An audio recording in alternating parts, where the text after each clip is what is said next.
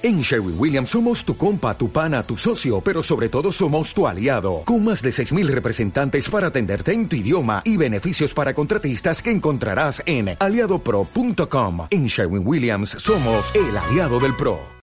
Para el fútbol no puede haber otro máximo referente del balompié de Austria que no sea Matías Sindelar destacado por su posicionamiento y habilidad y también la capacidad goleadora, no hay duda de que el atacante representa uno de los mejores jugadores del siglo XX.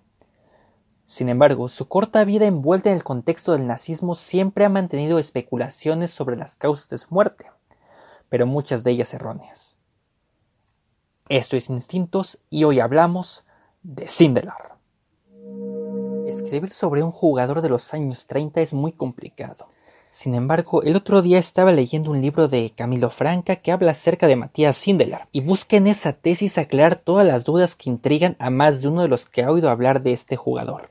La verdad es que existen contrastes muy marcados sobre él, y tras haber leído esta gran obra, el autor deja en claro que nuestro Mozart del fútbol nunca tuvo en sus venas la sangre judía.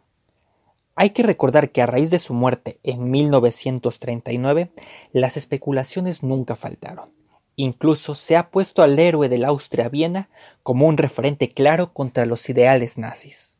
Y es que la construcción de ídolos nos lleva a magnificar sus proezas, códigos y hasta frases.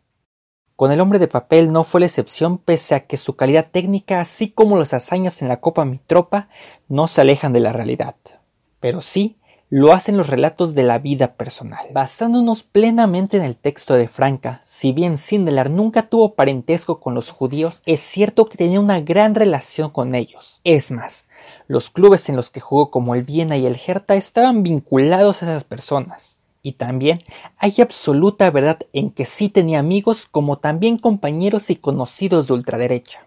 Pero ojo, no hay evidencias que indiquen que el delantero simpatizara con Hitler. Lo que sí es verdad es que el jugador se negó a participar con el cuadro unificado de Alemania para el Mundial de 1938. Hay que recordar que para entonces Austria estaba anexada al territorio de los germanos, y por lo tanto un cuadro combinado se presentó en Francia 38.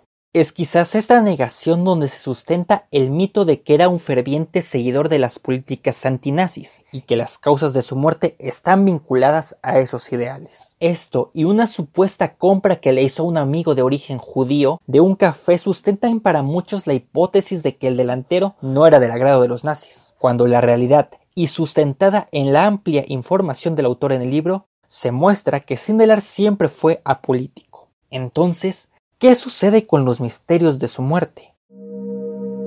Hay que entender que este genio de las canchas siempre se mantuvo en el gris. Para esto, primero se debe aclarar que la persona a la que le compró este café no era su amigo o al menos no existe evidencia contundente que lo fundamente. Por motivos de la anulación del fútbol profesional de aquellos tiempos, le propusieron a Sindelar adquirir el lugar durante la época de la arianización. En simples cuentas, nada más que eso, y no un acto de rebeldía. La sospecha y teorías de conspiración se basan en que el Mozart del fútbol murió de una intoxicación de gas en el departamento de su novia, quien también perdió la vida. Franca subraya por su parte en el libro, con fundamentos bastante claros y antecedentes, que más bien en lugar de un ataque secreto del nazismo, una venganza para herir al pueblo austriaco o un suicidio, todo se trató de un accidente y que el apartamento había experimentado algunos olores raros desde hace varios días, lo que indicaba una falla clara. Que los relatos de que su pareja era una espía y lo envenenó, o que agentes alemanes atentaron contra la vida del mejor jugador del fútbol austriaco y de su pareja, suenan más que bonitos, románticos o ideales para el contexto previo a la Segunda Guerra Mundial, tienen toda la razón. Pero en esta obra que les recomiendo que si tienen la oportunidad lean el autor deja en claro que las medallas de un héroe antinazi no son quizás las adecuadas para el hombre de papel, porque sí, la causa que terminó con su vida fue una fuga de gas accidental. Eso es todo por hoy gente, gracias por el video o por escucharlo si es que estás en las plataformas de podcast. Pícale en seguir, suscribirse, activar la campana e incluso darle like para que este contenido le llegue a más personas y no te anden vendiendo humo después.